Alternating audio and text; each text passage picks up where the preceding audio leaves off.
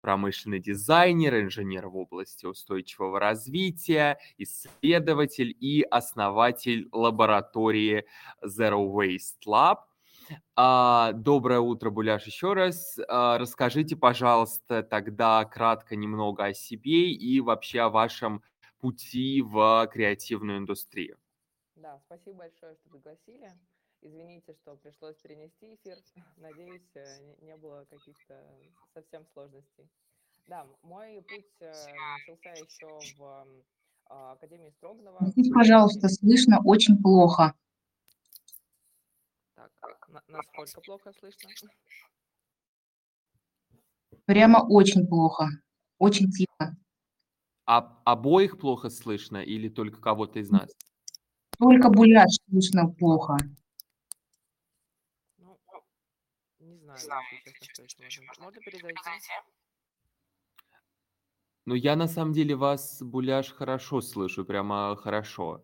Может быть, нам кто-то еще подскажет, действительно ли плохо Буляш слышно, или это именно у Юлии какие-то проблемы возникают?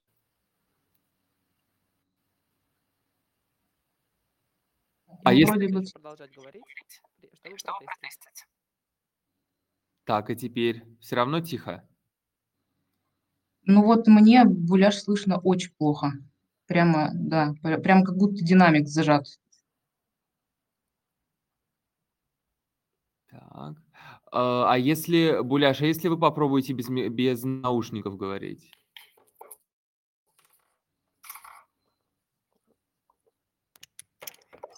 Давайте попробуем. Слышно?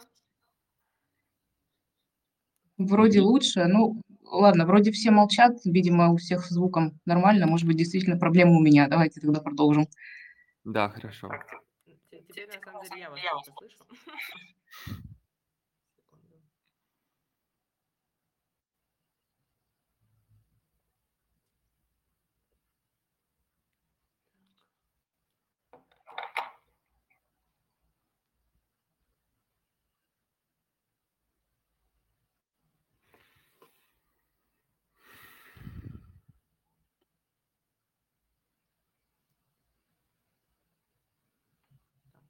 Давайте я все-таки тогда произойду, потому что он, наверное, настроился на наушники, и все. Сейчас я просто не слышу на громкой связи. Да, хорошо, хорошо. Давайте так.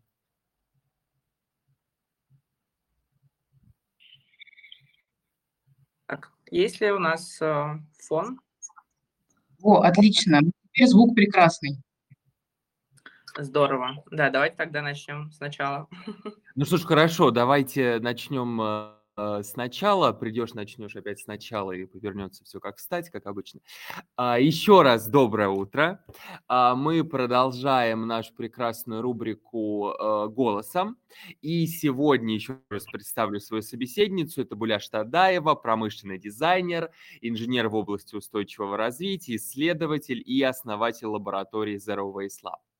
А мы поговорим сегодня э, вообще о деятельности э, лаборатории. И мой был э, первый вопрос, который теперь уже вы обдумать успели, сейчас мы получим прекрасный ответ. Это расскажите, пожалуйста, немного вообще о себе и о самом пути в креативную индустрию. Да, а, я начала говорить о том, что для меня, наверное, вхождение в индустрию началось еще в Академии Строганова. Я училась а, на бакалавриате промышленного дизайна, и во время учебы а, я загорелась идеей своего проекта, и еще на третьем курсе, по-моему, делала такие попытки переработки пластика, производства вещей из вторичных ресурсов. И в, в частности на диплом сам мы делали как раз проект, связанный с э, той же тематикой. И на свой диплом я сделала несколько машин по проекту Fresh Plastic, это открытый проект. И как-то все началось вот с конца, с переработки. И в дальнейшем, когда уже подумала о том, что нужно делать это все максимально междисциплинарно и показывать э, проблемы экологии не только как э, проблемы, не только манифестировать их, но и предлагать какие-то решения. И как раз эти решения решение мне удалось найти в креативных индустриях, потому что дизайн как э, такой ключ к, а, к тому, чтобы гармонизировать эти процессы, а, стал для меня вот такой, наверное, ключевой идеей. И в дальнейшем, когда а, я закончила Строгановку, я поняла, что мне не хватает э, какой-то научной инженерной базы, и я пошла изучать э, машины, технологические, технологическое оборудование в МИСИС. И так меня занесло в, в инженерию и в экотехнологии. Поэтому не, не могу сказать, что я двумя ногами стою в креативных индустриях. Все-таки я немного и там, и там, и сям. И а, также я сейчас а, преподаю в Британской высшей школе дизайна а, на кафедре мебели. И в рамках лаборатории мы тоже ведем образовательные проекты. Поэтому очень сложно всегда с, как-то быстро рассказать, чем я, собственно, занимаюсь и какой у меня бэкграунд. Потому что такой галопом по Европам был по всем областям, которые в итоге привели меня к собственному такому формату ведения дел в виде лаборатории. Ну вот, да, хорошо. А, действительно понимаю, что у вас огромное количество а, разных а, направлений, в которых вы развиваетесь, но сегодня а, будем а, такой магистральной темой, конечно, станет лаборатория. И вот как я вычитал, а, лаборатория сама себя определяет как лаборатория по разработке креативных социальных экологических проектов а, для бизнеса. Вот расскажите про это определение немного поподробнее, э, как э, в а, в категории бизнеса уживаются вот эти категории креативности, социального и экологического.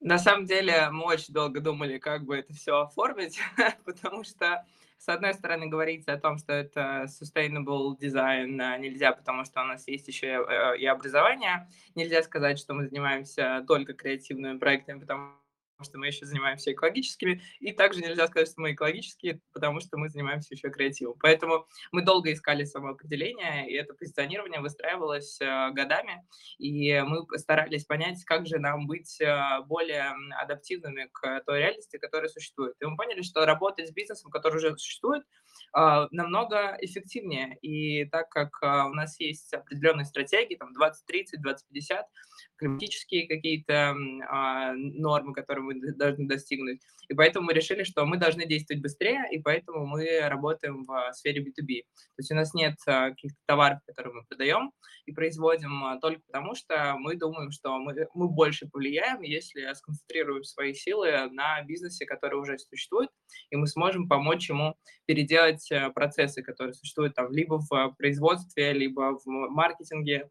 То есть разные есть варианты и рычаги давления, и рычаги вообще, которые можно использовать а, для того, чтобы перестроить э, какой-либо процесс в бизнесе.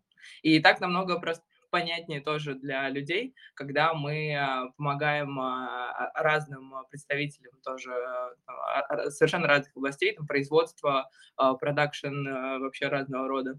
И э, если говорить про совмещение, то а, наверное, на примере какого-нибудь воркшопа лучше рассказать, э, как а, осуществляется все вот эти, вся вот эта сборка супа социального, экологического и креативного.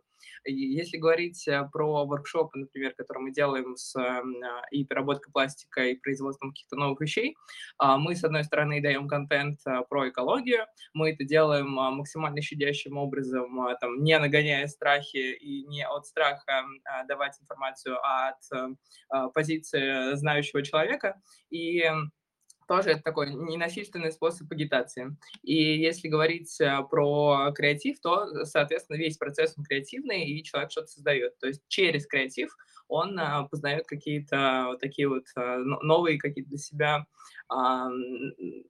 просто знания получает, и при этом еще и помогает экологии. Да, спасибо. А, вот вы э, начали говорить о том, что э, рассказываете э, такой экологический контент, не пугая, а что называется, от сердца и от знания. А если попытаться как-то кратко суммировать вот то, о чем вы рассказываете, а что сегодня, на ваш взгляд, э, предприниматель, там, бизнесмен и так далее, человек со своим делом должен знать и понимать в э, области экологии, ну вот вопросов, касающихся этого направления? Ну, конечно, нужно осознавать свою ответственность, а, считать эту ответственность. Э, есть э, потрясающие инструменты, как рассчитывается вообще экологический след, э, как рассчитывается жизненный цикл товаров. Если это упаковка, то это отдельно считается, если это какой-то физический объект, тоже отдельно считается.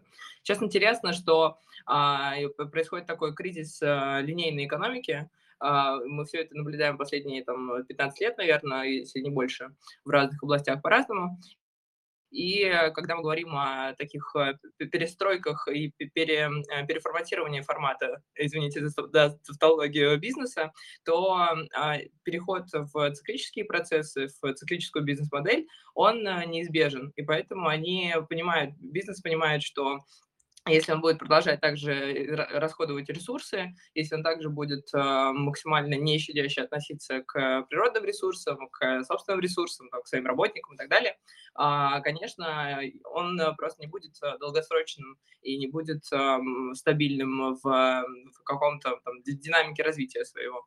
И поэтому, конечно, мы помогаем делать проекты, которые будут работать максимально на разных на разных циклах. Сама бизнес-стратегия, циклическая бизнес-модель, она предполагает, что э, ресурсы и э, все какие-то, э, как же это объяснить э, без схем, сложно.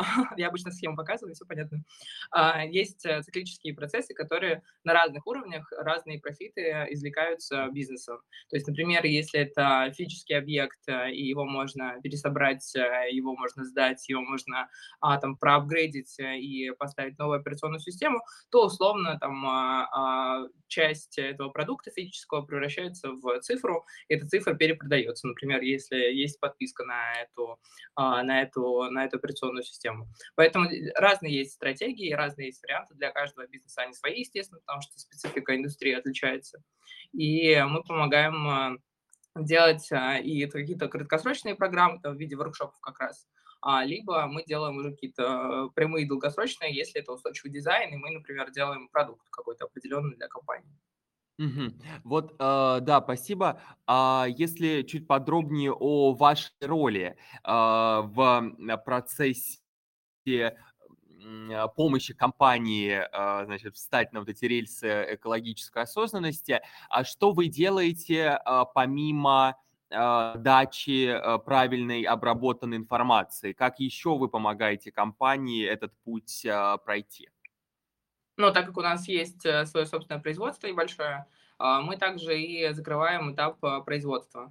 И э, вообще история с таким подходом, она а, включает в себя введение проекта от идеи до реализации. То есть мы не можем сказать, вот, все, мы вам даем, условно, там, дорожную карту, до свидания. Нет, к сожалению, сейчас не такие процессы налажены в сфере производства, и нам нужно каждый раз контролировать, откуда сырье пришло, а действительно ли оно вторичное, а действительно его обработали такой технологией, которую мы написали, писали, поэтому легче сделать все самим.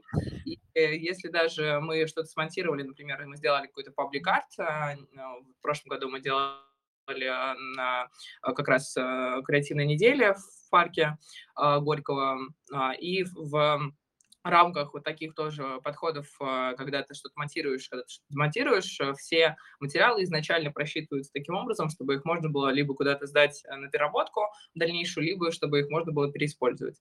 То есть э, подход, который мы используем, он не только на этапе того, что вот у нас уже есть какие-то отходы. Нет, у нас подход такой, чтобы эти отходы максимально минимизировать еще на стадии проектирования. Потому что 80% вообще всего экологического воздействия заложено на этой стадии. И, к сожалению, дизайнеры об этом не знают. И mm-hmm. очень часто а, как-то очень а, легкомысленно относятся к подбору материалов технологий. Да, спасибо. А, более понятно. А, вы также пишете, что а, помогаете клиентам адаптироваться к наступающим неизбежным изменениям модели потребления современного общества. А, если немного... А, это, это вроде такая расхожая фраза, но мне кажется, если попросить объяснить, что это такое, а, не у каждого получится. Вот это неизбежная модель потребления современного общества, на ваш взгляд и в разрезе деятельности вашей лаборатории, в чем она заключается? Ну вот э, как раз о чем я говорила до этого, циклические бизнес-модели, когда продается услуга, а не какой-то физический товар. И mm-hmm. когда мы говорим а, про неизбежные эти все изменения, а, вспомните, сколько у вас подписок, сколько у вас объектов, которые были физическими объектами и стали просто виртуальной какой-то единицей в интернете. И поэтому сама модель потребления меняется, человек привыкает больше к услугам, нежели к какому-то, опять, объекту. И взаимоотношения между объектами, взаимоотношения между человеком и объектами и так далее, там, материалов, ресурсов и прочее, оно тоже меняется, потому что человек а, сейчас а, воспринимает э, там, какую-то дорогую покупку, например, какую-то в мебель, он воспринимает ее намного там, кто-то, в зависимости от, конечно, от целевой аудитории, но а, в среднем а, люди там, при покупке мебели уже не обращают внимание на какие-то характеристики, как там, долгосрочность, например. И сейчас, последние, например, пять лет, мне кажется, меняется, ну, если говорить про рынок какой-то самый крупный, то меняется сам подход к тому, как человек даже выбирает товары и на, какие, на, на, на что он обращает внимание. И даже там, если ориентироваться на какие-то исследования маркетинговые, то процент тех людей, которые выбирают экологические товары, например, он намного вырос а, за последние годы тоже. И это тоже такой а, формат, а, который помогает людям на, на чем-то вообще акцентировать внимание и от чего-то отталкиваться при выборе своих там, предметов домой даже если на примере вот а, каких-то таких мелочей говорить, про мебель и так далее. А если говорить про нас, то а, используя новые вот эти разного рода инструменты, мы как раз помогаем адаптироваться, потому что, конечно, бизнес приходит такой, окей, вот у нас есть два дизайнера, а они что-то рисуют и как э, понять, э, насколько вообще это будет э, влиять на окружающую среду. Конечно, нужно а, изначально это все делать, изначально проектировать уже с учетом всех, а, всех этих влияний. Да, спасибо. А, скажите, вообще, если говорить об этом, об этом пути экологического развития, который очевидным образом перспективен, но как мы Э, будем к нему приспосабливаться, конечно, зависит от э, каждого в отдельности. А как вы видите в этом смысле развитие своей лаборатории в ближайшие годы? А чтобы э, в какую сторону вы больше будете углубляться, а с чем, возможно, эти изменения связаны, то есть какие сейчас задачи в обозримом будущем перед вами стоят? Ну, наверное, какие-то основные это все-таки исследования, а, сделать а, публикации, сделать а, разного рода научные тоже исследования и текстовые, и методологические, вообще все разные, для того, чтобы внедрить э, все это в систему образования. Потому что сейчас дизайнерская система образования включает в себя совершенно не тот перечень дисциплин, которые на практике используются последние несколько десятилетий. И так как программа достаточно стара во многих заведениях, если говорить про ту же Строгановку, достаточно старая программа, она от этого не сильно страдает, но, конечно, страдает э, уже э, бизнес, который нанимает потом этих дизайнеров, и приходится всех э, переучивать. И сейчас, конечно, самым главным, наверное, таким отраслевым а, шагом будет помочь дизайнерам овладеть этими новыми инструментами. Угу. Да, мы, э, конечно, сегодня э, и вообще в рамках э, вот нашей рубрики «Голосом» говорим не только о специфике конкретно той сферы, представителем которой собеседник является, но и вообще о креативных индустриях. И также важной темой здесь является креативное лидерство. А вот на ваш взгляд, как бы вы определили, кто такой креативный лидер? Учитывая ваш немалый в этом смысле опыт? Если вы мне немного подробнее расскажете, кто такой креативный лидер, мне, наверное, будет проще свою какую-то, свой вариант придумать. Ну, имеется в виду, а, а, вы, вы, вы работаете в креативной индустрии, и а, я думаю, что в ней есть определенные э, отличия от лидерства в каких-то других сферах. Условно говоря, э, руководитель э, ЖКХ или завода – это одно лидерство, да, а лидерство в постоянно развивающейся динамической компании, работающей с новыми трендами типа экологии – это другое. Э, и поэтому хотелось бы узнать, э, как вы э, какие качества лидера, на ваш взгляд, должны быть, и, и вероятно, есть у вас, может быть, и чему стремитесь, в области руководства подобными креативными именно предприятиями, компаниями, например, вашей лаборатории, собственно, поэтому я и спрашиваю. Да, на самом деле интересный вопрос, э, чем отличается. Вот попробую вот от сравнения пойти. А, если говорить э, про специфику вот между зеленым комьюнити между креативным комьюнити, то здесь очень важно быть инклюзивным, а, важно выстраивать э, эти каналы коммуникации максимально таким тоже щадящим образом потому что все, все люди разные, все с а, разным а, бэкграундом, и когда мы работаем, например, в большой команде, конечно, нам важно учитывать это в коммуникации.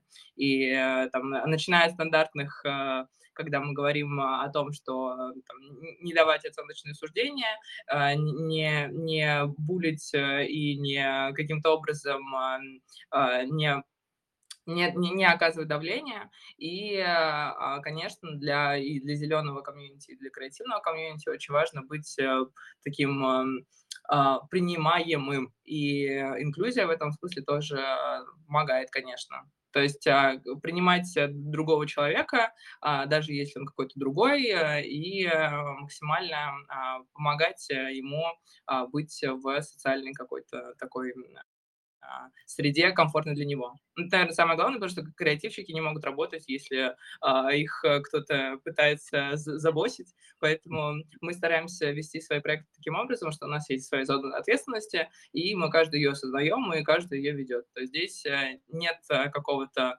«эй, ты сделай там то-то». Нет, у нас такого нет.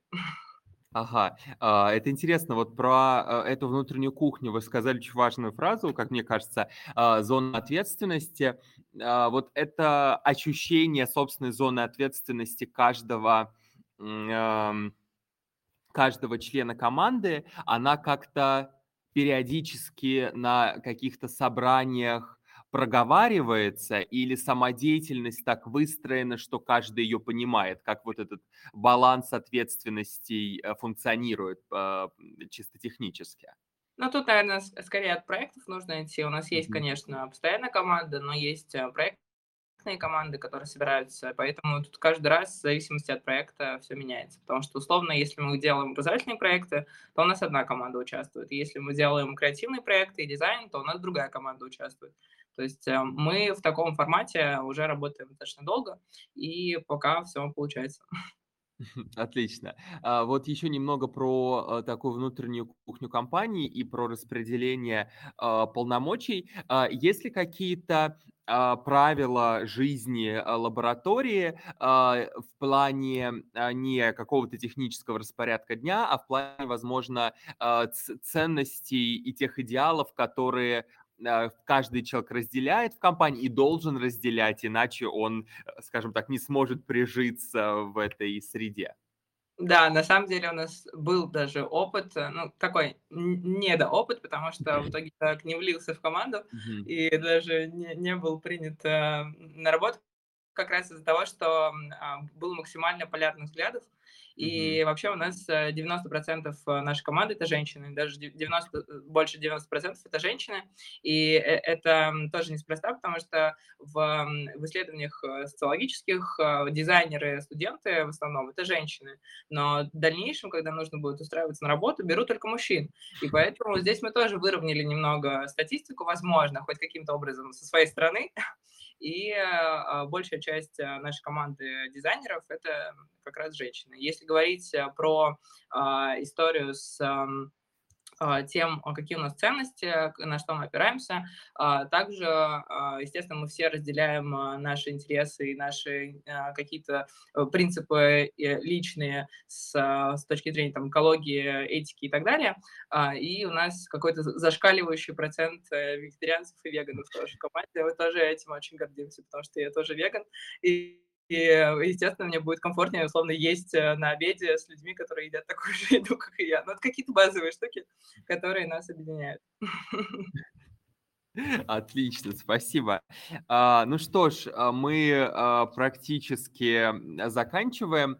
Разговор уже подходит к концу, время разговора подходит к концу, говорить бы можно было еще долго. И у нас есть такой традиционный блиц, но эм, некоторые вопросы, очевидно, будут э, короткими, но на другие можно будет отвечать э, как угодно долго. А, скажите, вы работаете из дома, офиса или коворкинга?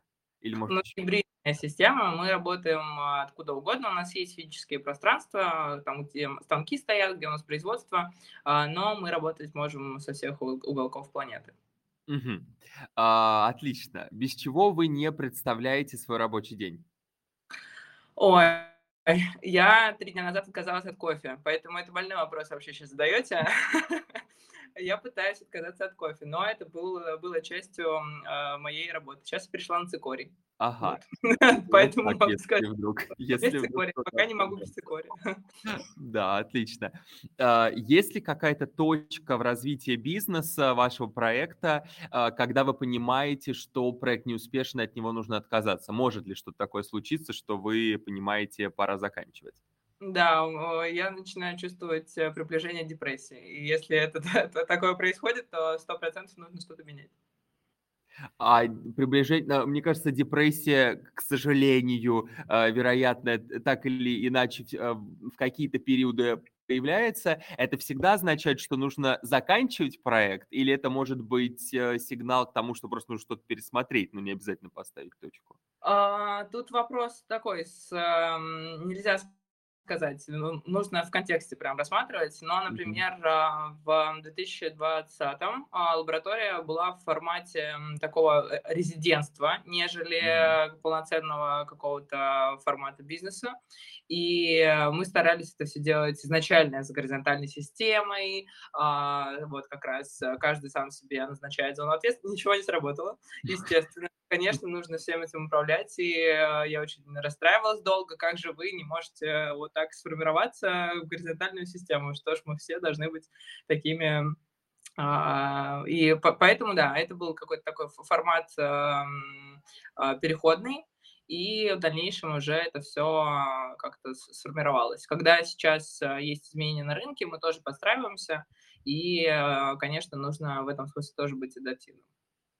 А сейчас система превратилась в горизонтальную, или вы все еще управляете зонами Но ответственности? но, а, есть, эм, скорее, мне нравится слово фасилитация. То есть это не совсем Мгм. управление, это фасилитация. То есть, м, мы все равнозначные единицы, но при этом кто-то берет ответственность э, за фасилитацию. Вот. Мгм. Можно так не не дипломатически ответить. Да, прекрасно.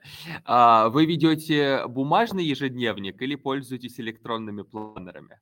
М, у меня все вообще, мне кажется, э, электронное. Мгм. ежедневные планеры- это слишком тяжело носить всегда с ноутбуком, поэтому лучше все в телефоне держать. А, Вы когда-нибудь хотели изменить деятельность и больше не заниматься предпринимательством? Если бы у меня была такая возможность, если бы до этого уже существовала какая-то подобная э, студия, и, э, конечно, мне было бы, наверное, проще. Но Мгм. сформировалось так, что сам проект э, из некоммерческого перерос в коммерческий, в личный какой-то мой, затем перешел в лабораторию. И сейчас, мне кажется, это такая больше идеология, и эм, нельзя сказать, что как- какой- какой-то момент я это брошу, просто потому что это вс- вся жизнь, и там условно пойти, м, а, даже если а, уйти в, с головой в, препода- в, не знаю, в тоже преподавание, а, будет а, сложно как-то оставить э, свой бэкграунд с лабораторией, потому что в любом случае а, нужно будет а, какие-то исследования делать и так далее, поэтому сложно. Э, Мне кажется, уже это срослось со мной. Уже пути назад нет. Да. А, да, хорошо. И такой а, около финальный вопрос. А, Есть ли у вас какие-то ритуалы на работе? Ам, Сложно, наверное, нет. Но э, э, э, самый главный ритуал, опять же, быть всегда в каком-то стабильном состоянии, не пытаться там э, какие- как- как- какую-то свою эмоциональность на, на других транслировать. И а, быть, опять же, в таком в принимающем э, настроении, что даже если что-то идет не так, мы там на друг друга не срываемся и э, стараемся находить э, диалог. И если говорить про, про ритуалы, то это, мне кажется, это похоже на ритуал, потому что каждый раз нужно максимально концентрироваться на том, чтобы все было щадяще для всех. Ну и веганство. Конечно. Ну что ж, огромное спасибо, а, друзья. Наш эфир подходит к концу. А, с вами был Артем Газбенко и Буля Штадаева. Сегодня мы о многом поговорили и о том, как э, социальное, экологическое, креативное уживается в проектах, э, о будущем э, дизайне в связи с экологией и даже о зоне ответственности и фасилитации. Всем спасибо, до встречи. Буляш, огромное спасибо. Всего доброго. Спасибо.